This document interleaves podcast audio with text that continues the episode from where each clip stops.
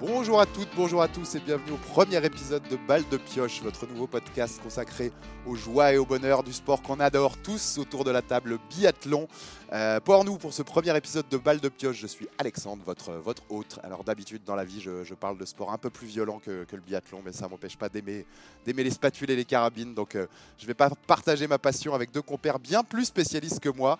Euh, je vous les présente autour de la table. D'abord, ben, on va, on, va l'avouer direct, mon, frère dans la vie, mon, mon vrai frère dans la vie. Euh, Christophe, salut Christophe. Salut Alex, salut à tous. Eh ben, présente-toi, vas-y, dis-nous un peu qui tu es. Eh ben, qui je suis Alors, je pense que beaucoup de gens me connaîtront euh, via Twitter où je suis Biathlon Stats.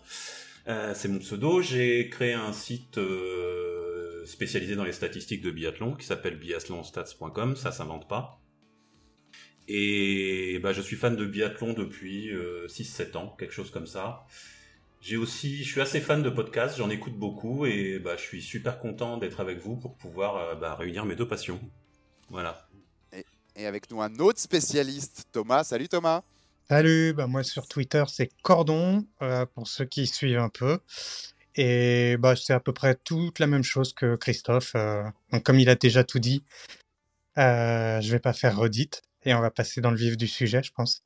Eh ben, pour, pour ce premier épisode de Balle de Pioche, eh ben, il fallait un, premier invité de marque, de prestige. Donc on est ravi d'accueillir Tanguy Kerouas. Salut Tanguy de la chaîne L'équipe, l'intervieweur des biathlètes de l'équipe de France et même d'ailleurs. Salut Tanguy. Salut, ravi d'être avec vous euh, euh, pour cette première, je suis enchanté. Donc ouais Tanguy, on est ravi de t'avoir pour ce premier épisode de Balle de Pioche. Bah déjà, on, aimerait savoir, tu fais les interviews depuis 2017 euh, sur le, circuit du biathlon international. Comment on vient quand on est journaliste? Puisque je sais, je suis journaliste de sport aussi, mais je sais que c'est des, carrières où on va par moult chemins. Comment on arrive à devenir l'intervieweur du, biathlon euh, pour la chaîne L'équipe? Eh ben, un peu, euh, un peu par hasard, un peu par chance, un peu, un peu par opportunité. moi, c'est vrai que je, je suis arrivé à l'équipe, euh, à la chaîne L'équipe pour, euh, pour travailler un peu sur le, sur le biathlon, un moment où, euh, où le dispositif était en train de changer, de grandir. et, et donc, moi, c'est un sport que je suivais depuis longtemps par intérêt personnel et puis parce que, parce que comme en étant journaliste, on est curieux, on est curieux de tout et c'est un, sport qui me plaisait plutôt pas mal. Donc, j'étais très heureux de, de rejoindre l'équipe de l'équipe biathlon. Et puis ouais, maintenant ça fait quand même un petit moment que, que je traîne mes pieds euh, dans la neige tous les hivers. Les gars, quelques questions pour Tanguy? Du, coup, oui, moi j'en avais une. Euh, ça fait combien de saisons exactement que tu, tu, tu, tu interviews les biathlètes euh, pour, pour l'équipe? Depuis, euh, depuis la saison euh, des précédents Jeux Olympiques, donc ouais, la saison 2017-2018, euh, euh, pour, pour faire simple, je suis sur la Coupe du Monde depuis qu'Emilien Jacquelin est sur la Coupe du Monde à peu près. Donc Ostersund 2017, première course de, de la saison. Il est peut-être arrivé à aller une course après moi parce que lui il était en IBU Cup, mais c'est à peu près ça si on résume. D'accord, ok. C'est ce que je pensais que c'était celle-là. D'accord, mais j'étais pas sûr de moi. Tom?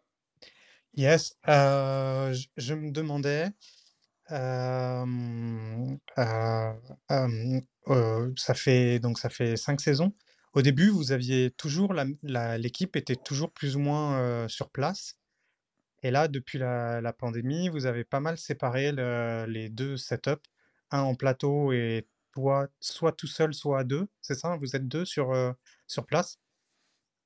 Ouais, on est toujours deux. Moi, je travaille euh, avec Pierre Esquer, qui est euh, qu'on voit un peu moins souvent que moi à la télé, puisqu'il de fait il, tient la caméra. Mais ouais, le, nous notre dispositif, c'est de partir à deux et, et, pour le reportage et, pour et pour le live. Et ouais, effectivement, bah, le dispositif il, euh, il bouge un peu euh, constamment parce qu'en fait euh, il y a il y a 5 6 ans le biathlon était pas encore ce qu'il était sur la chaîne, le, sport a grossi sur la chaîne et du coup notre dispositif a grossi avec. Avant la pandémie effectivement Anne-Sophie et Alexis venaient une fois sur une session de trois semaines, ils venaient au moins une fois et puis depuis la pandémie, euh, pour des raisons effectivement euh, techniques et de déplacement qui étaient compliqués avec le Covid et tout, ils sont restés en studio. Et en fait ça nous a surtout permis de monter en gamme parce que les émissions sont quand même de plus en plus de plus en plus longues et on veut qu'elles soient qualitatives. Et donc c'est plus facile d'avoir c'est important d'avoir du monde en studio euh, à Paris avec euh, avec Messaoud. Donc effectivement, ils sont ils sont moins présents sur place, mais c'est pas tant euh, pour pour des questions de budget que plus pour des questions de bah, de nombre d'intervenants en plateau. C'est plus facile d'avoir Anne-Sophie Alexis en plateau. S'ils devaient venir sur place, ça voudrait dire qu'il y aurait ben, tout un dispositif autour à amener en plus. Et effectivement, là, ça commence à, à coûter à coûter très cher. Et puis ça fonctionne bien ça permet de faire des ateliers. Euh, Anne-Sophie ça lui ça lui permet euh, aussi de de d'avoir des petites chroniques et de, de pouvoir faire un ping-pong avec Messaoud donc nous c'est un fonctionnement qu'on trouve enfin qui, qui nous plaît dans lequel on s'accomplit aussi tous comme ça quoi. Tanguy tu as l'avantage d'avoir avec ton poste une, une relation privilégiée avec les, les acteurs du biathlon. comment ça se passe dans ces milieux-là? Je sais, je te dis, je suis journaliste de sport aussi, donc je sais qu'il y a, il y a des milieux dans, notre métier où c'est compliqué de, tisser du réseau et d'avoir des relations avec les acteurs du sport parce que tu vois, le, les, sports où il y a beaucoup d'argent comme le football, les choses comme ça, c'est compliqué. comment c'est le milieu du biathlon quand on est journaliste? Comment on, arrive à tisser des relations avec eux? Est-ce qu'ils sont très accessibles et est-ce que ça renforce le côté sympa de travailler sur ce sport? Bah, je serais malvenu de vous dire qu'ils sont inaccessibles parce que cette semaine avec Pierre Escar, qui est avec moi tout le temps, par exemple, on a on a fait une journée de reportage chez Julia Simon mardi, une journée de reportage euh, avec Éric Perrault euh, mercredi et une journée complète de reportage avec euh, Anaïs Chevalier jeudi. Donc, voilà pour, vous montrer par exemple une semaine de travail hors saison. Et ces semaines, ces, ces semaines de travail hors saison, qui nous permettent aussi d'avoir des bonnes relations l'hiver parce que plus on connaît les, les acteurs, euh, ben, plus c'est facile euh, de parler d'eux, moins on dit de bêtises et donc moins ils se frustrent s'ils nous, s'ils nous réécoutent. Et puis effectivement, ouais, avec le, plus on reste longtemps sur un sport, plus on le suit euh, au long cours, plus on a de chance bah, de, de mieux connaître, d'être euh, que notre travail soit respecté. Et donc quand le travail est respecté, qu'ils le connaissent, ben, ils ont aussi envie de communiquer et de, montrer qui ils sont, comment ils fonctionnent, comment ils travaillent, comment ils s'entraînent. Donc euh, donc tout le monde euh, tout le monde va dans le même sens. Et ouais, c'est des c'est des plein de personnalités différentes qui sont hyper agréables à, suivre parce que ouais, ils sont quand même ouverts, même si parfois on a des on n'a pas que des questions euh, sympas à leur poser à l'arrivée des courses, ça, dépend effectivement des, résultats. Mais nous, en fait, euh, les relations elles se passent d'autant mieux que moi, je considère que mon rôle, euh, c'est pas de, leur dire s'ils ont été bons ou, mauvais après une course, c'est plutôt de poser les questions qui permettent aux gens de l'autre côté de la télé de, comprendre ce qui s'est passé, pourquoi ils ont fait tel ou tel choix, pourquoi ils ont fait telle ou telle erreur, pourquoi ils ont réussi, et, de, ramener un peu aussi les émotions qu'ils ont à, l'arrivée des courses. Donc, on travaille bien et ouais, c'est des, des, gens qui sont simples et qui ont aussi envie de, de partager leur passion, quoi. Chris, petite question. Oui, moi j'avais une question sur. Je sais que la chaîne L'équipe va diffuser euh, l'IBU Cup la saison prochaine. Est-ce qu'il y a déjà un dispositif qui est mis en place? Est-ce que euh, toi, par exemple, tu serais amené à faire l'IBU Cup ou que tu vas rester que sur la Coupe du Monde? Euh, Est-ce que tout ça c'est déjà organisé ou pas? C'est euh, en cours d'organisation. Il faudrait faire un podcast avec, euh, avec Maël Serror, qui est le, le chef du biathlon à, à, à la chaîne, euh, pour qu'il vous en dise pour qu'il vous en dise plus. Mais euh, ouais, on va en, fait l'IBU Cup va y avoir un dispositif télé autour de l'IBU Cup. Donc effectivement, nous sur la chaîne, on, on saute dessus pour pour essayer d'avoir d'enrichir notre offre biathlon. L'ambition, c'est effectivement de montrer le plus de biathlon possible l'hiver. Euh, comment ça va se produire? Bah, il y aura il y aura certainement euh, des courses qui seront sur euh, sur la télé d'autres qui seront sur sur l'offre live de du site internet l'équipe. Donc c'est en train de se mettre en route. C'est difficile de vous en parler plus parce qu'en fait on ne sait pas encore exactement. Les calendriers sont pas tout à fait fixés au niveau des horaires. C'est c'est c'est encore affiné puis il y a des y a des courses qui qui se superposent parfois entre la Coupe du monde et et l'IBU Cup. Et pour parler de moi, euh, ouais, c'est déjà, c'est déjà, ça fait déjà pas mal de déplacements là, à la Coupe du Monde. Donc si vous me demandez d'aller les voir sur sur l'IBU Cup, euh, ma fille, elle va plus me reconnaître à la fin de l'hiver. Ouais, je comprends tout à fait. Tom? Ouais, justement, bah, en, parlant de ton organisation, donc toi, tu es 4 mois euh, full biathlon. Et le reste de l'année, en hors saison, est-ce que tu es sur d'autres sports ou tu fais du travail en amont? Uniquement biathlon? Alors, je fais quand même beaucoup, beaucoup de biathlon. Euh, je prends un peu de, un peu de repos et puis après, ouais, je vais les voir pas mal, pas mal en stage. Après, je fais un peu de, un peu de vélo, qui est un des sports importants de, la chaîne. J'ai fait le Tour de Suisse, par exemple, au, mois de juin. Euh, je fais, là, j'ai fait un peu de voile. Je fais un reportage sur, sur Armel Lecléage parce qu'on va sûrement euh, diffuser le départ de, de la route du Rhum. Donc, euh, moi, ce qui m'anime, là, je fais, je fais du biathlon et j'adore ce sport, mais euh, ce qui m'anime, moi, c'est de raconter des histoires, c'est de, de, rencontrer des gens et de, les, et de les raconter, de raconter des lieux et tout. Donc, euh, donc euh, je le fais dans le biathlon, je le fais dans d'autres sports aussi, mais plus je fais de biathlon, mieux c'est, parce que c'est une des cases, nous, sur la chaîne, où on a le, le plus, en tout cas, de liberté pour, pour faire du, du reportage, du reportage long, pour choisir nos, nos angles, pour raconter un peu ce qu'on qu'on a envie. Donc, donc ça permet de faire des trucs hyper chouettes et, ça, c'est un, un, privilège. Petite question carte postale, mais que c'est toi qui as été dans à peu près, à peu près partout où ça se fait le biathlon international, c'est quoi ton spot euh, favori, l'endroit favori pour voir du biathlon, là où tu t'es ah, C'est une bonne question parce que tout, tout, dépend si je dois conseiller à, à quelqu'un que je, que je croise. Euh, au Grand Bornand par exemple et qui va me dire ah ouais c'est la première Coupe du Monde qu'on fait où on peut aller, euh, avoir tendance à dire que, que c'est pas mal d'aller à Oslo parce que c'est facile d'y aller, on prend un, on prend un, un billet d'avion et puis euh, et puis euh, après on prend le métro et on est au, au, pied des au pied des pistes et au pied du site. Après euh, comme beaucoup de, de biathlètes, j'aurais tendance à dire qu'Antols c'est c'est magnifique, c'est la c'est la c'est la montagne hiver, il fait souvent quand même beau. Donc c'est hyper agréable. J'aime beaucoup Rupolding parce qu'il y a une ambiance village qui est complètement dingue quand il n'y a pas quand il a pas le Covid le, le week-end. En fait, tous les sites ont, ont, un charme assez particulier et assez différent. Je vous conseillerais pas d'aller à Contio si j'en si j'en ai une ou deux que je peux que je peux dire bon y allez pas en premier, c'est peut-être Contio quoi. Vous allez avoir froid, il fait il fait pas tout le temps jour, euh, il y a très peu de très peu de spectateurs et c'est une bonne galère pour pour y aller quoi. Après euh, c'est aussi euh, c'est aussi rigolo euh, de se retrouver dans des endroits dans des endroits perdus, un peu isolés. On se demande euh, parfois ce qu'on ce qu'on fait là, mais euh, mais c'est rigolo. Ouais. Là, je sais, je sais qu'il a de, t'as donné envie à Chris là de, de, faire quelques autres voyages encore. Je, je, ouais, ouais, mais, mais, mais je, je, vote pour Oslo quand même hein, pour l'instant. bah, Chris, une autre question? Oui, oui, bah, j'avais une question aussi, justement, le fait que tu, tu, tu suives le biathlon depuis plusieurs saisons, que tu te rends sur place. Est-ce que tu as l'impression qu'il y a une évolution? Est-ce que tu as l'impression que le biathlon, c'est un sport qui est en train de grandir?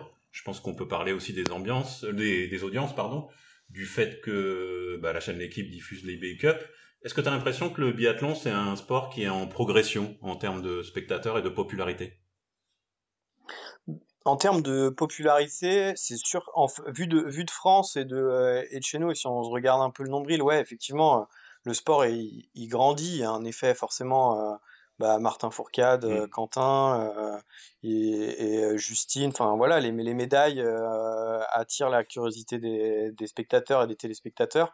Après, je vous cache pas euh, que nous, on, on, imagine que le fait que ce soit diffusé gratuitement en clair sur sur une chaîne TNT, ça participe au fait que, que les gens l'hiver qui regardent un peu plus euh, le biathlon euh, que plutôt que, que, certains autres sports qui sont qui sont moins bien exposés. Nous, on fait quand même beaucoup d'heures d'antenne et on a beau faire beaucoup d'heures d'antenne, les audiences continuent de progresser. Martin Fourcade euh, a quitté le, le monde du biathlon, du sport professionnel et et le et les audiences ont continué de progresser. Donc c'est que les gens s'intéressent pas non plus qu'aux athlètes qui gagnent, s'intéressent au sport et parfois il y a des relais où euh, l'équipe de France est, euh, est out après, euh, après deux passages sur le pas de tir. Et pour autant nous les audiences restent bonnes. Donc les gens aiment, aiment le biathlon. Donc ouais il y a un effet. Après à l'international ce qu'on voit c'est que ben, en Suède par exemple c'est le ski de fond est devenu payant, donc les gens se tournent de plus en plus vers le biathlon, les audiences augmentent, les audiences augmentent dans plein de pays, donc ouais, c'est un sport qui marche, et puis qui est très télégénique, sur un format qui est assez court, donc euh, voilà, on gâche pas le, on gâche pas le, le, dimanche familial quand on regarde une course de, de biathlon, quoi. On passe un bon moment pendant trois quarts d'heure, euh, une heure, une heure et demie si on aime nous regarder sur l'équipe. Tom?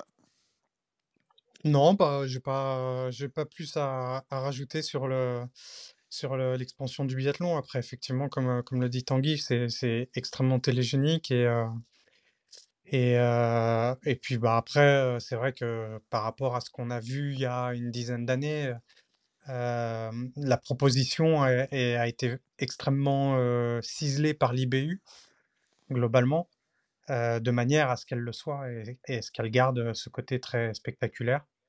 Et contrairement justement le parallèle avec le ski de fond, où le ski de fond, ils, ont, ils ont rien fait, ils ont, enfin ils ont rien fait, ils ont gardé le côté ski dans la forêt et, et, compétition, là où le biathlon a développé beaucoup plus de, de leviers pour, pour attirer les gens et, et ça marche et c'est très bien quoi.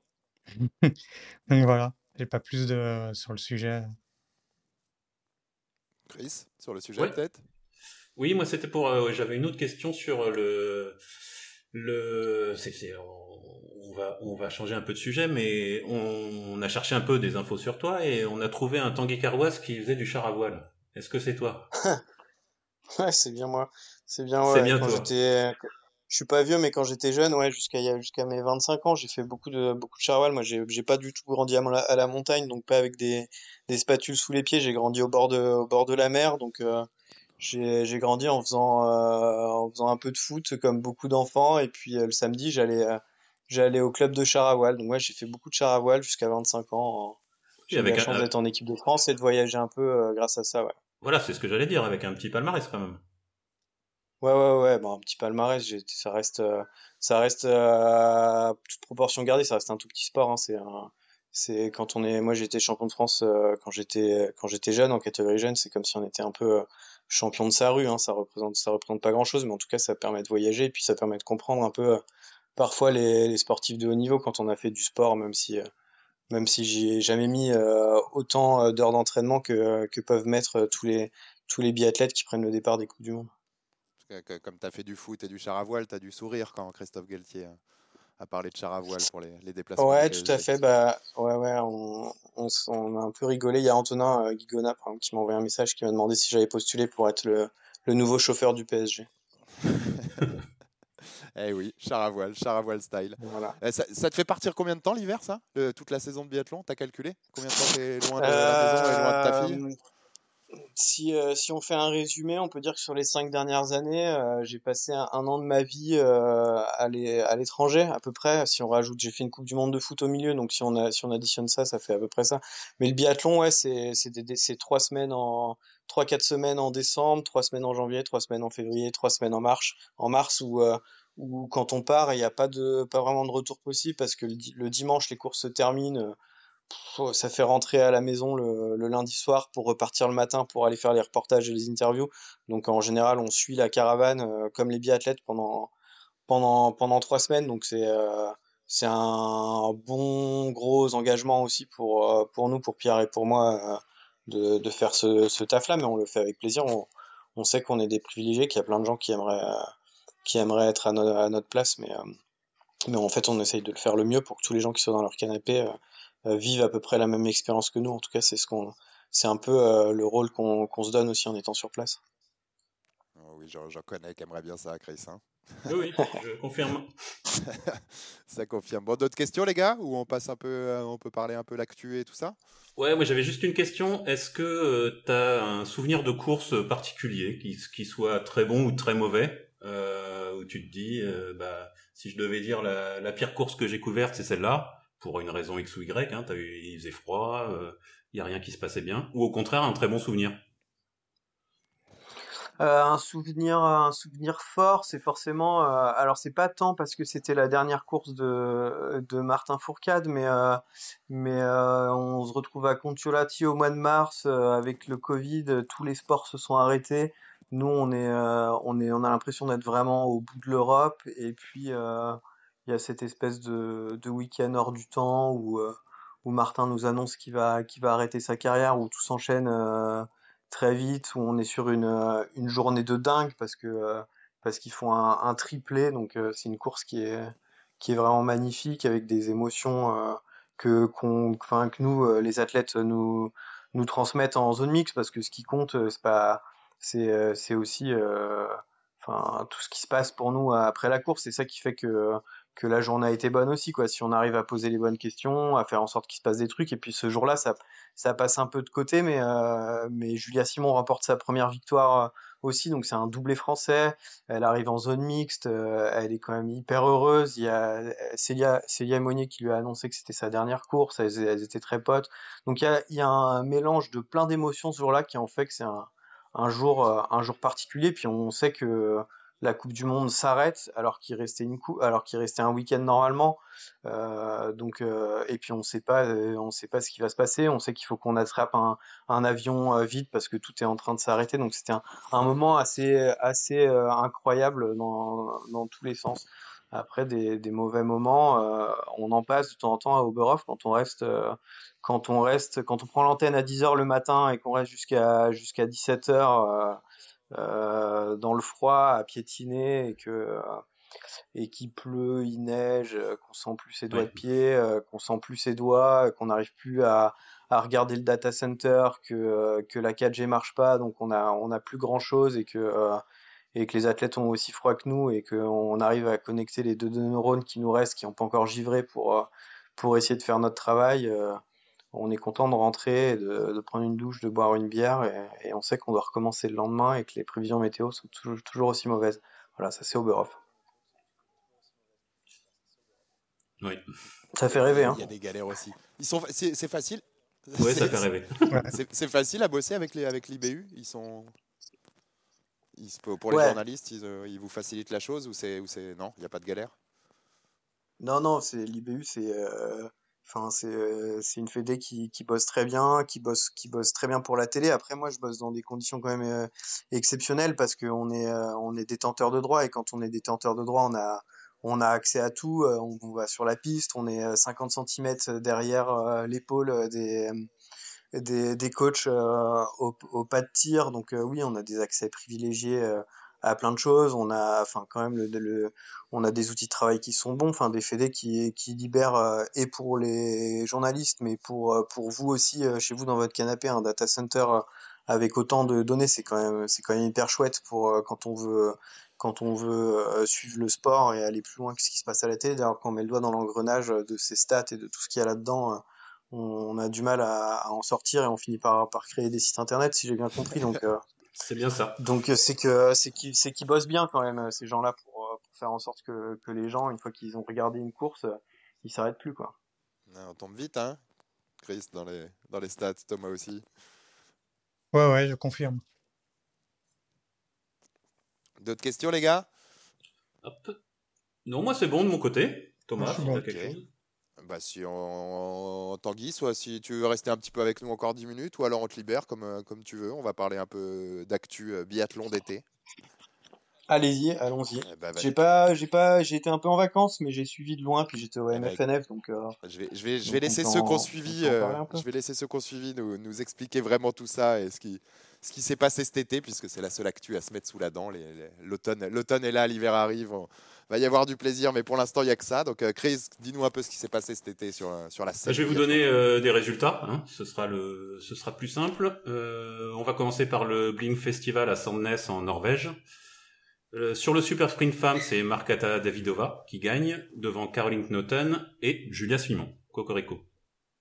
Sur le Super Sprint Homme, c'est un podium 100% norvégien. Vetle Christiansen, Martin Femstenvik, et Sturla Holm Lygrid. Excusez-moi pour les prononciations, hein, parfois. Je ne parle pas le norvégien couramment. Sur la Mastart Femme, Lynn Persson, Lou Jean Monod en deuxième et Ingrid Tendrevold en troisième. Et sur la Mastart Homme, Vetle Christiansen, une nouvelle fois, Antonin Guigona en deuxième et Martin Huldal en troisième. Sur les championnats du monde d'été, euh, le super sprint femme Dorothea Vierer, en deuxième, Lisa Vitozzi. Et en troisième, Nastasia Kinnunen de Finlande. Sur le super sprint homme, Philippe Horn, Allemagne, Sébastien Samuelsson et Pepe Femling. Sur le sprint femme, Lisa Vitozzi, Marketa Davidova et Lena Akigros. Le sprint homme, Sébastien Samuelsson, Pepe Femling et Niklas Hardweg. Sur la Master femme, Dorothea Vierer, à nouveau, Denise Herman, Marketa Davidova, et sur la Mastart Homme, Sébastien Samuelson, Roman Ries et Martin Ponsiloma. On passe ensuite au Martin Fourcade Nordic Festival, et là, ça parlera un peu plus à Tanguy. Sur la Master Femme, Marketa Davidova, euh, Daria Blachko en deuxième, et Dorothea Vieiror troisième. Et sur la Master Homme, Quentin Fillon-Maillet, évidemment, Shane Doherty euh, des États-Unis, et Antona Guigona en troisième. Ça, c'est pour les résultats. Ok, bon bah qu'est-ce qu'on peut retenir vraiment les gars? Et est-ce qu'il y a vraiment des choses à retenir? On va comme ça on lance le débat aussi. Est-ce est-ce qu'il y a des vraies conclusions à tirer du, biathlon d'été avant avant le biathlon d'hiver? Thomas. Alors moi je pense qu'il y a des vraies conclusions à tirer de ce qui se passe l'été, mais malheureusement nous on peut pas vraiment le faire. Je pense que c'est plus les staffs qui vont avoir euh, qui vont avoir euh, des outils, qui vont avoir des des feedbacks en termes de sensations et en termes de physio que nous, on n'aura pas. Et j'avais, j'ai souvenir d'il y a quelques années, il y avait une, il y avait une, je crois que c'était au Blink, où Thierry Lecoff était complètement passé à côté de, de sa course. Et j'avais vu pas mal de retours de gens qui disaient ah, c'est fini, qu'est-ce qui se passe, Thierry Lecoff et tout. Et en fait, il se trouve juste qu'elle avait une séance d'intense le matin qui était programmée et, et l'après-midi la course. Euh, donc voilà, donc nous, on n'a pas tous les outils pour analyser, je pense. Après, il y a certaines choses qu'on voit. On voit que euh, Davidova revient souvent. Euh, ça, c'est les premiers points. Et puis le deuxième point, c'est euh, qu'il y a des spécificités sur les skis roues qu'on ne retrouve pas sur le ski de neige. et inversement. Donc il faut quand même réussir la transition. Et puis, et puis il y a encore là euh, par rapport à la course, parce qu'il y a eu le, le, Summer Tour euh, en France, donc les circuits nationaux qui, qui, font septembre et octobre, qui font la transition. On est quand même encore à un mois, deux mois de, de l'entame de la Coupe du Monde, ça fait loin quand même. Même si c'est, ça va vite, mais ça fait loin en termes de, en termes de préparation. Donc, euh, donc oui et non. Tanguy, un avis sur la question? Qu'est-ce qu'on est-ce que ça, qu'est-ce retire des, du biathlon d'été? Est-ce que c'est, vraiment concluant? Bah, ce qu'on retire de, la saison, si on va appeler ça une saison d'été, c'est que que déjà euh, Justine euh, n'a pas participé au MFNF, donc elle sera pas là cet hiver parce qu'elle est enceinte. Donc ça c'est du c'est du factuel. On en retire que bah, on, elle a repris son entraînement beaucoup plus tard. Elle est, elle a pas été capable de se présenter euh, au Blink si je me trompe pas. Donc donc on peut se dire qu'elle va peut-être être un peu en retard sur euh, sur sa prépa ou qu'elle a, a même parlé de burn-out. Donc c'est surtout euh, surtout ça qu'on regarde. Après sur les sur les courses en eux-mêmes pour en discuter euh, de temps en temps avec les athlètes, c'est des périodes où ils préparent pas les courses pour pour les pour les gagner. Par contre, ils essayent de mettre en place des choses sur sur le pas de tir. C'est des courses qui font souvent avec avec beaucoup de, de fatigue, avec beaucoup de fatigue physique à la fin de l'été, ils ont à peine repris euh, les, les, intenses. Ils font surtout beaucoup de, fonciers, donc c'est, difficile d'en retenir des choses. On se rend, qu'est-ce qu'on peut se rendre compte? Moi, je me rends compte que Vitozzi a l'air d'avoir retrouvé un petit peu, euh, ses sensations sur, le tir, alors qu'elle avait l'air de plus savoir du tout, du tirer. Euh, l'hiver dernier, on regarde un peu ces, trucs-là. Si on regarde les stats, on se rend compte, on se rend compte de ça, quoi. Chris? Ouais, moi c'est ça qui me, c'est ça que je relève là, c'est c'est Lisa Vitozzi. Euh, parce qu'elle prenait, elle a quand même pris un malin plaisir à se saborder le même cette course euh, tout au long de l'hiver, et que bah là elle a bien tiré, et que peut-être euh, c'est de la confiance qu'elle cherche. Donc même si on peut pas tirer de conclusion sur sa performance, sur où elle en est de sa préparation, euh, sur où, ce qu'elle met en place sur son tir, euh, on peut se dire que peut-être elle a, gagné de la confiance et c'est peut-être ça qu'elle était venue chercher. Après, il faut vraiment relativiser hein, là-dessus parce que parce que c'est pas les c'est vraiment pas les mêmes enjeux sur euh, sur ces courses d'été que sur les courses d'hiver qui préparent euh, vraiment intensément et c'est pas non plus la même la même pression au départ donc elle peut enfin je lui souhaite pas mais c'est pas parce que c'est pas parce qu'on reprend de la confiance sur les courses d'été que finalement avec la pression de la première coupe du monde l'hiver on, on dévisse pas de nouveau quoi. Donc c'est un peu particulier ces courses d'été. Euh, voilà, on voit que par exemple Emilien Jacquelin au MFNF, il a choisi de partir à fond. Je crois qu'il a fait son premier tour plus vite que, les fondeurs sur la qualif juste avant. Donc voilà, il s'amuse, il part dans des schémas de course différents. C'est des, des shows aussi parfois, même si sportivement bah, il y a de l'adversité et tout, mais pour ça, faut un peu aussi regarder la, la feuille de résultats avec, avec un peu de recul. Et puis, euh, par contre, les, les, les, Summer Tours, euh, pour parler de la France, c'est euh, c'est assez intéressant, je trouve, parce que ça permet quand même de, même avec l'état de fatigue, bah, toutes celles du groupe A, elles ont globalement fait le même travail, donc ça permet un peu de, de regarder où elles en sont les unes par, par rapport aux autres, mais, mais ouais, faut prendre tout ça avec des pincettes, quoi. Est-ce que le, le, le, biathlon d'été, c'est quelque chose qui te plaît ou? Parce que je sais qu'il y a des gens qui n'aiment pas du tout ça. Euh, moi, évidemment, et je pense qu'on sera à peu près tous d'accord ici, euh, le, c'est, c'est le biathlon sur des skis hein, qui, qui, qui, qui, va plus nous plaire. Mais moi, je trouve pas ça déplaisant. Les courses de biathlon d'été me plaisent. Je sais qu'il y a des gens qui supportent pas ça, par exemple. Est-ce que toi, c'est quelque chose qui te plaît? Moi je trouve moi je trouve ça sympa je pense que je pense qu'il y a matière à faire un circuit d'été euh, c'est d'ailleurs un projet de l'IBU d'associer le Blink le MFNF euh, la course la course en Allemagne dont, dont le nom m'échappe là euh, là tout de suite à Wiesbaden je crois ou je sais plus euh, donc il y a matière à faire des choses moi ce qui est embêtant, c'est que pour l'instant, ces courses-là, elles ont lieu sans, sans, préparation spécifique. Et en même temps, on peut pas demander à des gens qui font euh, qui font quatre mois hyper intenses de en plus se réentraîner pour faire pour faire un, un circuit d'été. Euh, après, euh, on ne sait pas euh, dans 20 ans ou dans 30 ans si on pourra encore faire du biathlon sur, sur la neige. Hein, c'est c'est presque une, une réalité si on, si on continue à vouloir faire des, des événements neige en Arabie Saoudite, par exemple. Ah oui, écoute, tout va bien, tout va, tout, va bien, on va dans le bon sens avec ce genre de choses. Oui, c'est parfait. c'est parfaitement bon.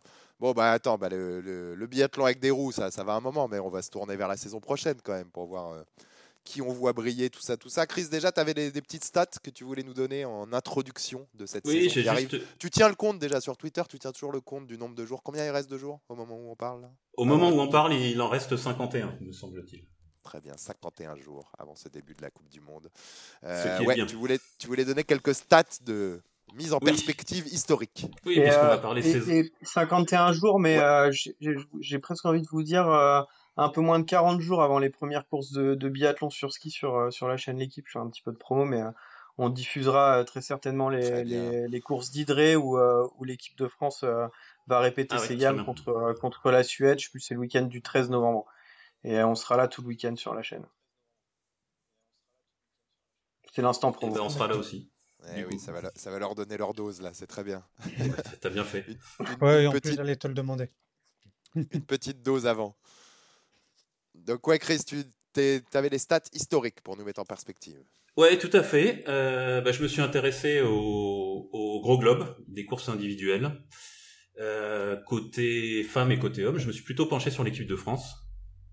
Mais vous verrez qu'il y a d'autres choses. Euh, sur les 15 dernières saisons, côté hommes, la victoire a toujours été française ou norvégienne. C'est quand même une belle stat, ça. La dernière, la dernière euh, victoire, c'est Michael Grace en 2006-2007.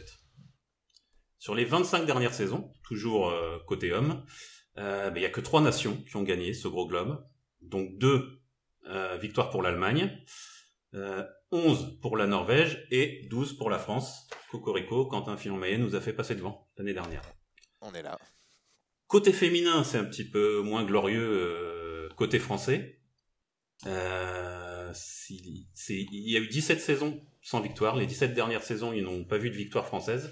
La dernière étant Sandrine Bailly en 2004-2005. Voilà pour les petites stats que moi je trouvais intéressantes parce que ça, dit des choses. Bah, est-ce qu'on part sur la, la question qui suit C'est est-ce qu'on part sur la même chose?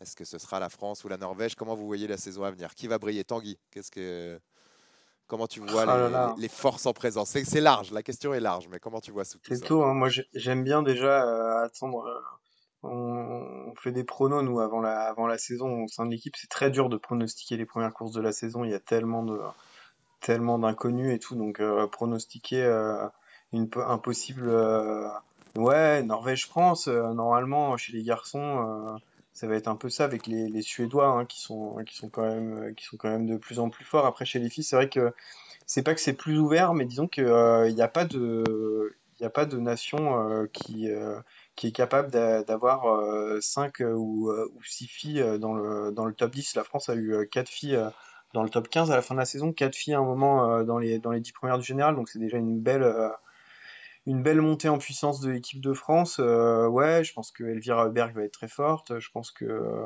je pense qu'effectivement, il y a peut-être une, Norvégienne qui va se battre pour le globe. Je serais pas étonné que qui est une française qui, qui se batte pour, euh, pour, pour, le top 5, même si, même si Justine ne sera pas là. Donc, euh, moi, je m'attends, chez les filles à, une, à des compétitions hyper ouvertes avec plein de, plein de gens, plein de nations, en fait. Ça qui est cool, euh, capable d'aller, d'aller jouer les podiums. Thomas, petit avis sur la question. Ouais, bah globalement, chez, chez, les garçons, on n'a pas trop, trop de surprises. Hein. C'est France, Suède, Norvège. Il euh, faut voir comment les Allemands vont digérer l'année post-olympique. Euh, ils ont pas mal de, ils ont pas mal de, de potentiel intermédiaire, donc euh, avec des, des, des, athlètes qui sont capables d'être performants ponctuellement ou régulièrement, mais pas dans, dans, entre 1 et 5. et puis ils ont une équipe qui est un petit peu vieillissante avec euh, Doll, euh, avec Lesser et, et j'ai un trou. Reprends-moi, Tanguy. Euh... Euh, Doll, Lesser, euh, qui, qui est parti. Non, Doll, il est toujours là. Les, non, non. Lesser, attends, tu veux, tu veux savoir quoi? Qui est, qui, est, resté, qui est parti, qui était là? J'ai perdu son nom. qui est. Kuhn? Non, non, qui est analyste à la, à, la, télé allemande. Aïe. Pfeiffer. Ah, euh... ouais, Pfeiffer. Ouais, qui passait la télé. Euh, Schemp je... aussi de temps en temps maintenant. Ouais, Schemp aussi. Euh, après, Schemp, ça faisait plusieurs années qu'il était moins là. Donc, chez les, ouais. chez les garçons, de manière générale, c'est ils partagent pas trop. Et, euh, et puis, il n'y a pas forcément de, de, grands noms qui arrivent. Il y a les Italiens qui ont deux, une bonne jeunesse avec euh, Biona et Giacomel. Euh, plus Hofer qui, je crois, s'est blessé pendant l'été. Donc il faut voir euh, comment, il va, comment il va revenir. Mais... Puis qui s'est entraîné avec la, avec la Suède. Qui ouais, c'est ça. Tout, avec, il s'est entraîné à Ostersund euh, pas mal, donc il euh, faut voir comment ça va se passer. Mais sinon, c'est vrai que c'est beaucoup moins ouvert chez les garçons. Enfin, chez les garçons, c'est, c'est, ça reste assez, euh, assez euh, hégémonique. Alors que chez les filles, effectivement, comme on a eu, on a eu cette discussion récemment, euh, on va avoir euh, quelque chose de, très ouvert avec euh, Marté et Tyril qui devraient ne pas jouer le globe, a priori.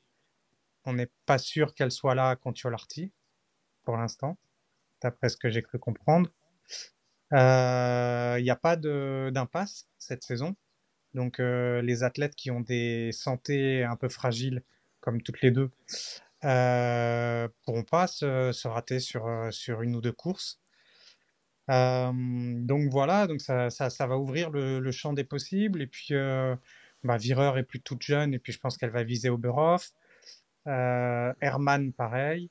Euh, donc voilà, donc on va avoir, on va avoir quelque chose d'assez ouvert. Après, pour, pour, pour ce qui est des filles des, en féminin, en, en national, euh, je pense que effectivement Julia Simon et Anaïs Chevalier, même en n'étant pas extraordinairement régulières, euh, devrait être dans, dans, les top 5, 10 euh, grand max euh, sur la saison. C'est, je pense ça, ça devrait être une. Euh, je pense même que pour Anaïs Chevalier, c'est un des derniers. c'est un des derniers bastions qu'elle n'a pas, qu'elle pas conquis, c'est de faire une grosse saison sur un général. Et je pense que ça doit lui, ça doit lui, lui, lui parler pas mal, je pense. Grace, ça peut briller ça chez les femmes? Une Anaïs par exemple? Oui, bah moi je, je, je, suis bon, je vais pas être très original, hein, je, vous avez à peu près tout dit. Euh, on pourrait dégager quand même côté féminin une grande favorite avec Elvira. Maintenant, elle va arriver avec un vrai statut de favorite, et donc à elle de gérer ça. Côté côté masculin, bon ben on va pas être loin, on va pas être loin du compte hein, si on si, si on place euh, euh, des Norvégiens, des Français et des Suédois dans nos pronostics, euh, on sera pas très loin du compte. Hein. Quelque chose à rajouter les gars? Un peu sur tout ça. C'est bon pour moi. Chris, tu voulais aussi nous parler des nouvelles règles de l'IBU Ouais. On va peut-être libérer Tanguy parce qu'on ouais. on va pas lui prendre plus de son temps. bah merci, merci beaucoup. Je veux, allez, je, je vous juste vous dis sur euh, sur un chevalier, je trahis pas un grand secret, mais euh, comptez pas trop sur elle pour euh, pour le classement général. C'est pas ça que c'est pas ça qui l'intéresse. Et si elle poursuit sa carrière, c'est parce qu'il lui manque un gros truc. C'est c'est un titre de, championne du monde et même si elle veut, elle aime faire toutes les courses de la saison et que si elle, si elle peut être sur le podium à la fin de l'hiver, bien sûr qu'elle y sera. C'est voilà, je vous le dis, euh, elle continue le biathlon pour, pour aller chercher un, un titre de championne du monde. D'accord. Eh ben, c'est vraiment. Euh, euh, après, c'est bon, si tu veux que ça reste off, ça peut rester off. elle a vraiment continué parce que il y avait un. Enfin, c'est-à-dire que en gros, si à Oberhof elle bah. fait une grosse, un, une grosse perf, elle, elle l'arrêtera après.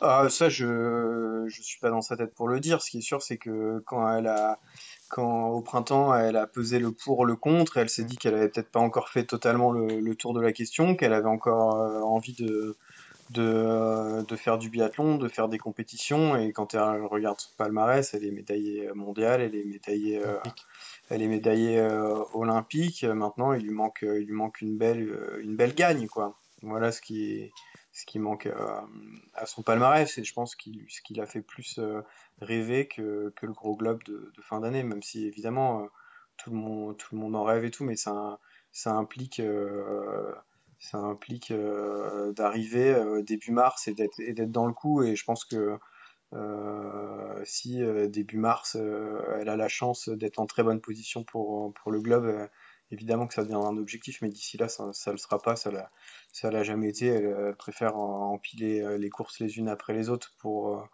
pour parler comme, euh, comme parlent parfois les, les footeux, mais c'est un, peu, c'est un peu la réalité. Il peut se passer tellement de choses en biathlon, c'est quand même un sport qui pousse à l'humilité, donc tâchons déjà de, de, faire une belle paire sur la course d'après avant de penser à, à, la fin de la saison, et je pense que son état d'esprit, c'est, bah, c'est de c'est de faire un gros coup, d'aller gagner une Coupe du Monde, euh, d'avoir une médaille, une médaille d'or au championnat du monde. Et, et, là, elle aura quand même fait une carrière incroyable. Après, peut-être qu'elle va continuer encore 2-3 euh, ans, peut-être jusqu'aux prochains Jeux Olympiques, mais elle est quand même, elle est quand même jeune maman et, euh, mm.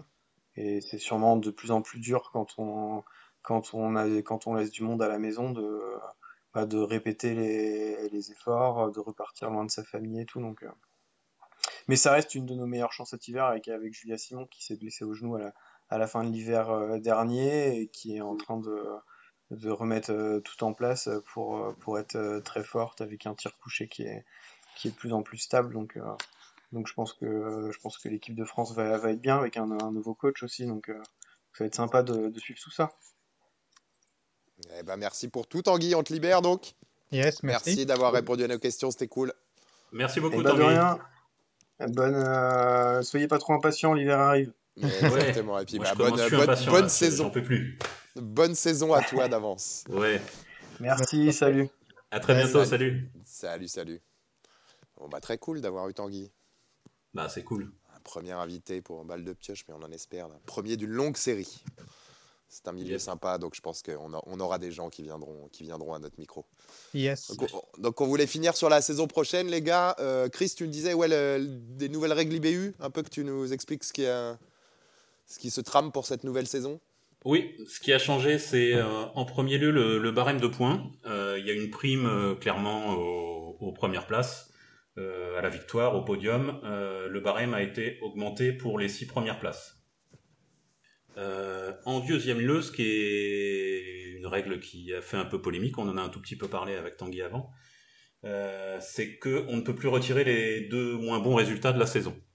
Mm. Euh, on en parlait tout à l'heure, ce qui fait que quelqu'un qui a une santé un petit peu fragile, c'est quand même un sport d'hiver. ne pourra plus retirer ces deux, ces deux plus mauvais résultats. Toutes les courses vont compter. Et en troisième lieu, les championnats du monde ne comptent plus dans le classement général. Voilà les trois principales règles. Euh, bah, après, ça fait polémique. Hein. ça a fait pas mal polémique au, niveau euh, des athlètes et puis au niveau de tous les suiveurs d'ailleurs. Euh, beaucoup d'athlètes, notamment cette fameuse règle où on peut plus retirer les deux moins bons résultats, beaucoup d'athlètes, ça ne leur va pas du tout. Voilà. On, aurait dû, pour eux, on aurait dû garder le statu quo. Ouais, enfin, le, le, problème étant que la majeure inquiétude qu'ils ont, et enfin qu'on voit passer dans les messages, c'est que euh, ça va ça va pousser des athlètes qui sont un petit peu enrhumés ou un peu malades à quand même faire les courses et donc à se mettre encore plus en danger au niveau euh, santé. Je pense que c'est vraiment ça le plus grand frein pour eux.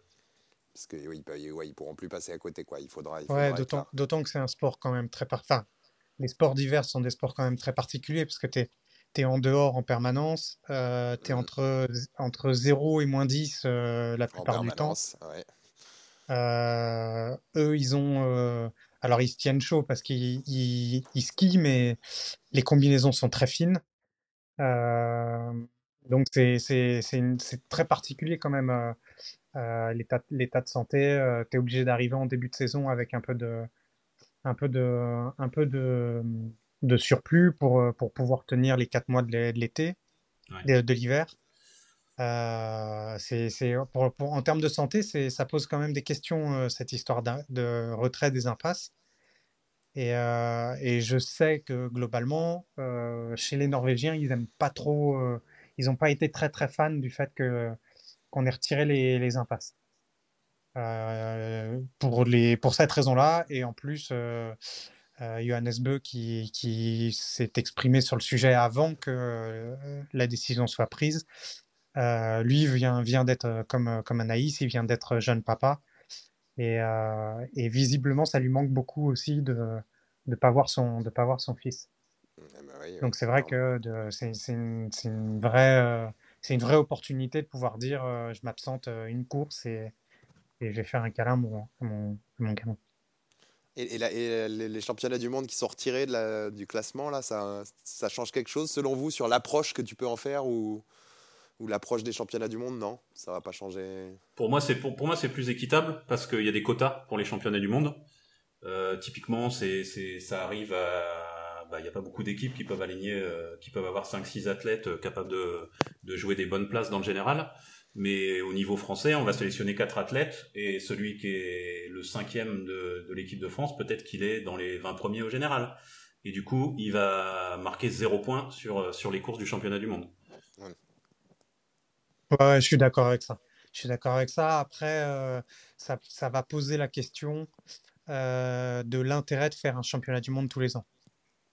Oui, c'est une vraie question. Euh, c'est une, vraie question. Est-ce qu'on a besoin d'avoir une Coupe du Monde euh, avec euh, sur, sur toute la saison, plus un événement ponctuel?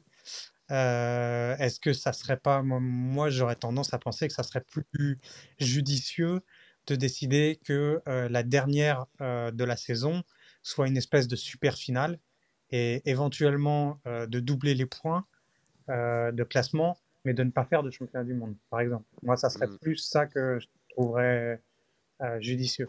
Après, euh, après, euh, c'est un sport. Enfin, les, les, sports divers sont, sont, et notamment le biathlon l'est un peu plus, mais ils n'ont pas la médiatisation que peuvent avoir des sports qui se jouent sur 10 mois, 11 mois ou quasiment toute l'année. donc, ils ont besoin de capitaliser. Ils ont besoin d'avoir un événement un peu phare. Et, et c'est vraiment, et c'est plus simple de, de capitaliser sur un événement qui s'appelle championnat du monde. Mais est-ce que c'est judicieux euh, d'un point de vue euh, sportif? Ça, j'en suis moins convaincu. c'est sûr, mais moi en plus, moi j'ai toujours eu la. J'aime bien toujours quand c'est un peu plus rare ce genre de titre. Mmh quand ça veut dire quelque chose, quoi. Quand, ça quand, quand c'est plus tous les ans, ça veut, ça veut pas moins, moins dire, mais c'est ouais, c'est ça, ça enlève un petit truc, quoi c'est comme le titre olympique, c'est la, la, magie, c'est que c'est tous les 4 ans, quoi. C'est ça qui fait, c'est ça qui donne euh, le pep, ouais. truc. Et puis, et puis il y a beaucoup de disciplines. Enfin, il y a beaucoup de disciplines dans le biathlon, il y en a de plus en plus. Et l'IBU va vers euh, la création de plus en plus de disciplines. Donc ça veut dire que globalement, tu peux te retrouver tous les ans avec, si on prend les relais, les, les, courses, les différentes courses, tu peux te retrouver avec 20, 30, 30 médaillés mondiaux. mondiaux Ça fait, enfin, ça fait un petit peu beaucoup, même si c'est, en fait, ça permet, si on rentre dans le vif du sujet, en gros, ça permet de vendre des droits de, des droits télé. Mmh, non, bien sûr. Non, mais tu as raison. C'est dommage, on n'a plus Tanguy pour en parler, mais la capitalisation de l'événement, c'est évident. C'est évident que ça, ça avoir l'appellation championnat du monde, ça, ça réunit des directs plus de monde devant l'écran. Ouais, et puis le fait, le fait est qu'il y ait plein de compétitions, ça permet d'avoir euh, d'avoir euh, des compétitions où tu vas avoir euh, l'Estonie qui va faire un, qui va avoir peut-être un, un, homme, une femme qui vont être performants. Donc du coup, ils vont avoir une, une compétition sur laquelle ils vont être beaucoup plus potentiellement médaillables et donc, du coup, ça va permettre de, conquérir un marché euh, qui va être euh, plus sur, euh, sur les pays baltes. Après, tu vas avoir, enfin, et à chaque fois, il va y avoir la possibilité de développer des, mm, partenariats avec, avec d'autres pays et de développer la discipline dans d'autres pays. D'ailleurs, les Norvégiens se, se réjouissent, se réjouissaient, c'est un peu moins vrai maintenant, mais se réjouissaient de l'arrivée de, la France et de la République tchèque en particulier, puisque ça a vraiment développé des nouveaux marchés pour eux, puisqu'ils continuent à capitaliser très fortement sur le, sur le biathlon. Chris, un truc à rajouter? Non, de mon côté, c'est bon, on a, on a fait le tour. Je sais pas si vous désolé si vous m'avez entendu tousser. Il n'y a pas de souci. tu, couperas, tu couperas, on coupera au montage. Euh, donc ouais, un petit dernier truc, petit dernier truc qu'on voulait dire aussi sur la saison prochaine, les gars, c'était bah, Thomas qui est plus spécialiste de nous dénicher des espoirs, des pépites. Euh, on va lui demander régulièrement de nous donner voilà, des, espoirs à suivre. Qu'est-ce que un premier nom comme ça que tu aurais euh, un espoir pour la saison à venir, quelqu'un que tu as vraiment envie de suivre? Alors, euh, bah c'est ça, revient un peu à l'histoire du biathlon d'été. C'est toujours difficile en octobre d'avoir une vision un peu plus loin sur ce qui, pourrait se passer mais il y, a un athlète que je suis depuis quelques années qui m'avait pas mal impressionné, qui s'appelle Jonas Marecek, qui, vient de la République tchèque. c'est, enfin, la première fois que je l'ai vu courir, je me suis, j'ai eu l'impression qu'il est, il skiait déjà comme un adulte, comme on dit. donc physiquement, il, est, il était très mature, très précoce et à tel point que je comprenais pas un coup sur deux ça fonctionnait, un coup sur deux ça fonctionnait pas. Et je comprenais pas et je me disais toujours qu'est-ce qui, enfin comment, il, pourquoi il n'arrive pas à avoir de la continuité? Et en fait, il se trouve que à chaque fois je regardais l'âge et je faisais ah, c'est un 2001. Donc il est, il va avoir 22 ans en janvier, il me semble, en janvier ou en juin, en janvier, il me semble. Et, et, et, il est encore junior, donc c'est sa dernière année. Et, et, je voulais le mettre en avant parce que cette équipe tchèque, justement, on en parlait un peu, un peu avant, elle est vraiment hyper, enfin, elle est vraiment hyper intéressante. Ils ont, ils ont développé le biathlon un peu comme les Français, mais avec un petit peu moins de réussite. Euh, et euh, d'ailleurs, nos, nos, nos, confrères euh, russes, allemands, norvégiens, qui sont des vieux de la vieille, ils nous appellent les, les nouveaux riches, les Français et les Tchèques. donc on est un peu, on est un peu arrivé sur le, sur le tas. Et, et Marecek, il fait partie d'une génération dans laquelle on a Hornig, Mikishka, Karlik, Kuba, donc un, et Jacob, euh, Jacob euh, Donc, euh, je vous invite à, à, à essayer de, de, le prononcer. Non, non, je me lance J'allais dire, j'allais dire bel effort, bel effort. je l'ai tenté, je l'ai tenté, mais bon, je me suis dit. C'est tout à ton honneur.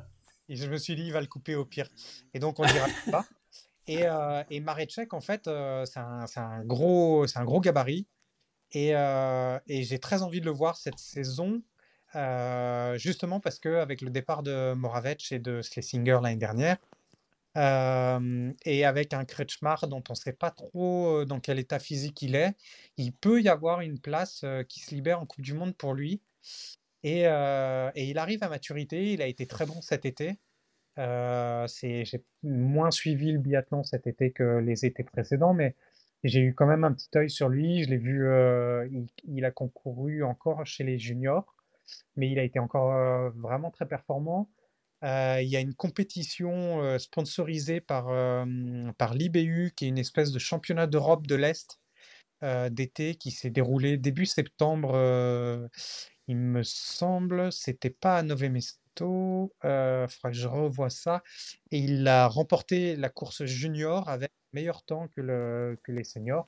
Après, il n'y avait pas il avait pas une adversité énorme et, et son gabarit lui permet d'être très, très performant aussi sur les, sur les, sur les roues, autant que sur, les, sur le ski. Un, un, il, a, il a une formation d'athlète euh, à la base.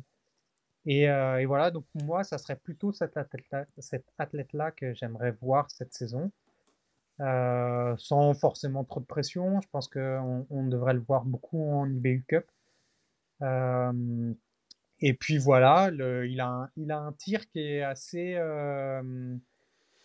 pas aléatoire, mais qui est assez dépendant de, de sa stratégie de course. Et jusqu'à présent, il arrivait, il avait encore un peu de mal à, à gérer les, efforts. Donc, euh, donc euh, il avait des, il a eu des, il a eu des, des, comment on appelle ça, des mauvaises surprises au tir où, euh, où il savait pas trop pourquoi ça rentrait, pourquoi ça rentrait pas. Et en fait, euh, je pense qu'en en regardant les analytiques, euh, moi, j'aurais tendance à penser que, parfois, il, il gérait mal ses, ses effets de course. Donc ça, c'est un truc que je pense qu'il va, il va intégrer. En plus, euh, le, le staff, euh, le staff tchèque est, commence à être, à, être euh, bien rodé. Ils ont, euh, ils ont essuyé les plâtres avec, avec Davidova avant, et puis ils ont eu, ils ont eu, ils ont eu du, voilà, ils ont, ils ont entré des, des jeunes récemment. Donc, donc voilà, donc j'aimerais bien voir, j'aimerais bien voir Maréchak, mais après, effectivement, au mois d'octobre, on est un peu en, on est un peu en surface, quoi. Il y a, il y a, il y a beaucoup d'excitation, il y a beaucoup de fantasmes aussi sur tout ce qui va être espoir. Euh, donc moi, ça a été, euh, ça a été dur d'en choisir un. Non, mais t'as as donné envie de le suivre. On verra bien ce qui se, ce qui se Ouais, bah Ouais, c'est euh, clair, c'est clair, c'est clair. C'est un, c'est un- c'est un- ça, ça reste un très gros potentiel. Après, euh, les très gros potentiels, il y en a vraiment. euh, là, il, il commence à, y en, à en arriver euh, un certain nombre. Il y a euh, peut-être une génération qui va être les 2003, qui va être un peu en- en compliqué pour eux euh, à cause du Covid. Et on l'a vu avec les- la France euh, qui a eu un retrait de l'équipe junior cette année. ouais. A priori, il y aura une équipe junior l'année prochaine, mais cette année, c'est un, un peu tard. Donc, j'ai l'impression qu'il y a une, une promo 2003 qui va avoir souffert de ça. Euh, à part, euh, à part sur certains pays où ils sautent, euh, où ils sautent des promos parce qu'ils ont, ils ont une pépite par-ci, par-là, comme les, comme les Slovènes où ils ont Lena Repinch qui est euh, 2003. Mais sinon, en dehors de ça, en dehors de ça, là, on va avoir une grosse densité de, de jeunes qui vont arriver et qu'on devrait voir, et notamment chez les filles, où, comme ce qu'on disait plus tôt, Marthe et Tyril sont, on ne sait pas trop si elles seront là. Euh, et puis, euh, et puis Justine sera absente cette année pour cause de congé de maternité. Euh, donc voilà, donc ça va être hyper ouvert, donc ça va laisser pas mal de place aux jeunes, je Il y a pense. des opportunités à saisir, ouais. Ouais, et puis, et puis effectivement, euh, on attend tous que Elvira prenne le, prenne le lead. Euh, donc voilà, donc c'est, de toute, de toute manière très, très enthousiasmant euh, ces débuts de saison. Chris, un petit truc à rajouter? Non, bah, je crois que Thomas a tout dit, hein, il nous a fait un super exposé, là, on sait tout. Et en effet, bah oui, il y a les citations de... Les débuts de saison, c'est toujours euh, passionnant, parce qu'on on a quand même euh, tellement d'inconnus dans ce sport que qu'on attend toujours avec impatience de voir ce qui va se passer. Mais on aura le temps d'en reparler quand il y aura plus de concret. Exactement. C'est ça. Un, autre- un autre sujet qui vous donnait envie avant qu'on avant qu'on se quitte? Moi, c'est bon pour moi. Les Jeux asiatiques en Arabie Saoudite, les Jeux d'hiver, non? C'est bon? Ouais, bon, Euh, bah, on est. que dire? Ouais, je. En Ouais, fait, il n'y a pas, y a pas besoin de ça dire fait aussi grand-chose. hein. partie. euh, bah, c'est euh, bon. On aurait pu en revenir dessus tout à l'heure. Euh, ça fait un peu partie des, des histoires avec le, dont on parlait avec l'IBU qui essayait de mettre en place un, circuit d'été. Euh, ça fait partie un peu des choses qui sont un peu à l'envers.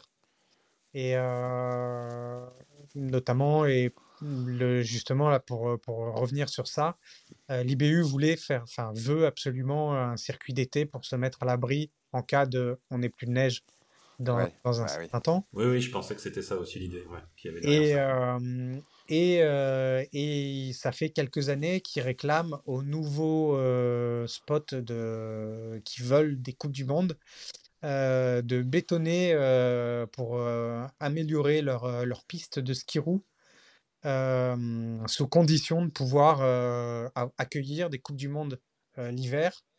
Euh, c'est une manière de, de, de structurer Oui, tu lis Euh, les deux, ouais. ouais. les, les- les lieux. Euh, ce qui pose problème, parce qu'en fait, le béton ne respire pas et qu'on ne met pas de pavé euh, pour le biathlon. Donc, on, a une imperméabilisation des sols, qu'il y a une grande partie des spots qui sont en nature. Euh, celui auquel je pense le plus, c'est celui de l'Enzorai 2, qui est dans un parc naturel. Et, et donc, c'est, on est un peu, on est un peu en, en biphase entre on a besoin de, d'avoir des compétitions euh, pérennes d'un- d'une autre manière, et de l'autre côté, ça a pas de, on n'est pas pérenne d'un point de vue écologique. Et, et les jeux, les jeux en Arabie Saoudite, ça a aucun sens, quoi. C'est quand même particulièrement malvenu. euh. Ouais, ça, ça n'aurait, un sens euh, qu'à partir du moment où euh, tous les revêtements typés neige, c'est-à-dire qu'ils ne soient pas du béton, qui sont des revêtements de glisse, comme on peut retrouver. j'ai, un seul, j'ai une, une seule marque en tête, donc je ne vais pas la citer parce que je crois qu'il faut qu'on en ait, on en ait trois si on veut être correct. Mais, euh, mais voilà, après, il y a des revêtements qui sont en train d'être développés. Euh, j'espère qu'on aura l'opportunité de travailler dessus et, de réfléchir, euh, de savoir si c'est, d'un point de vue écologique, viable. Si c'est du plastique, bah, ça ne l'est pas. Si c'est quelque chose qui est biodégradable et qu'on peut installer de manière pérenne sur, sur un sol, ça peut être hyper intéressant. Là, dans ce cas-là, bah, pourquoi pas aller faire euh, des jeux d'hiver en Arabie Saoudite. Euh, après, euh, il faudra bien expliquer dans 20 à 30 ans, quand il y aura plus de neige et quand il y aura plus d'hiver, il faudra bien expliquer à nos enfants et aux prochaines générations pourquoi on appelle ça des jeux d'hiver. Oui. Mais euh.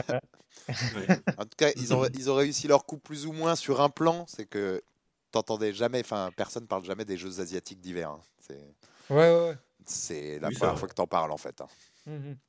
On parle bien des jeux asiatiques d'hiver, tu vois. C'est pas un truc qui fait non plus la, la une de l'équipe, quoi. Ouais. Loin de là. Bah, on, est- on Ouais. est allé à Pékin hein, les- les- Ouais, les- dernier. Et c'est vrai que c'est, c'est de plus en plus. euh, on a l'impression qu'on nous, oui, on, on nous, on nous dit, euh, voilà. Enfin, tu vois, il y a de l'hypocrisie beaucoup Oui, oui, oui. Bah, entre, entre ça et d'autres choses. D'ailleurs, Ouais. d'ailleurs, euh, euh, bon, on va de toute façon, on va sûrement entendre Samuelson en parler. Il, euh, il est le poil à gratter euh, en ce moment là. Il se, il se paye, euh, il se paye Thomas Bach sur le sur le l'aspect russe. Ou, euh, Oui, ou donc il peut, y- il peut aller mettre un petit coup là-dessus aussi. Ouais, ouais. Bah de toute façon, enfin, on va pas se mentir. Thomas Bach, il, il débarque, il débarque en, en communiqué pour dire euh, les valeurs de l'olympisme, et derrière, ils renouvellent euh, leur contrat de sponsoring avec Coca-Cola. Je sais pas trop quelles sont les valeurs de l'olympisme chez Coca-Cola, mais voilà. Oui, ça saute pas aux yeux tout de suite. Ça La valeur de l'art, la valeur de l'art. Ouais, bon, de, de manière générale, il y a un- de manière générale. Après, euh, il serait un, un tout petit peu plus cynique et un tout petit peu plus honnête. Peut-être qu'on serait un peu moins, euh, un peu moins chafouin, quoi. Mais qui, On est chafouin. J'aime j'aime bien, ça résume bien. C'est- Oui, ça résume bien. Ça, ça chafouine. ça ça, c'est au cas, c'est- c'est au, au cas où Coca-Cola nous, nous contacte pour nous faire un gros chèque. Au cas où, au cas où. On reste discret, quoi. Au cas où, on ne- on- on- on n'écarte pas cette possibilité. On est, bah, Bon, Bon, bah, on a fait le tour, messieurs. C'était, c'était cool, premier épisode de Balle de Yes. Pioche. Ouais, c'était bien- super. Bah, lancé. merci beaucoup. euh, à Ouais. les On a deux. bien lancé ça. Ouais, merci à tout le monde. Euh, merci à tous ceux qui nous, euh, qui nous écoutent. hein. Euh, on rappelle, euh, il y a des Twitter, abonnez-vous. Euh, at balle de pioche. Euh, on a un mail si vous voulez nous écrire, balle de pioche at gmail.com avec balle avec, au pluriel. hein. Avec Voilà. Même pour le Twitter, c'est toujours balle au pluriel et pioche au singulier. Euh, N'hésitez pas si vous avez quoi que ce soit. Et puis on, on promet pas de, de date pour laquelle on reviendra, mais on reviendra vite. Ça va revenir vite et la, la saison s'approche. Donc euh, plus la saison s'approche, plus, plus balle de pioche sera là. On reviendra. Merci messieurs. Merci à encore. Merci à vous. Yes. à bientôt pour un nouvel épisode de balle de pioche. À À bientôt. bientôt. Salut. Salut.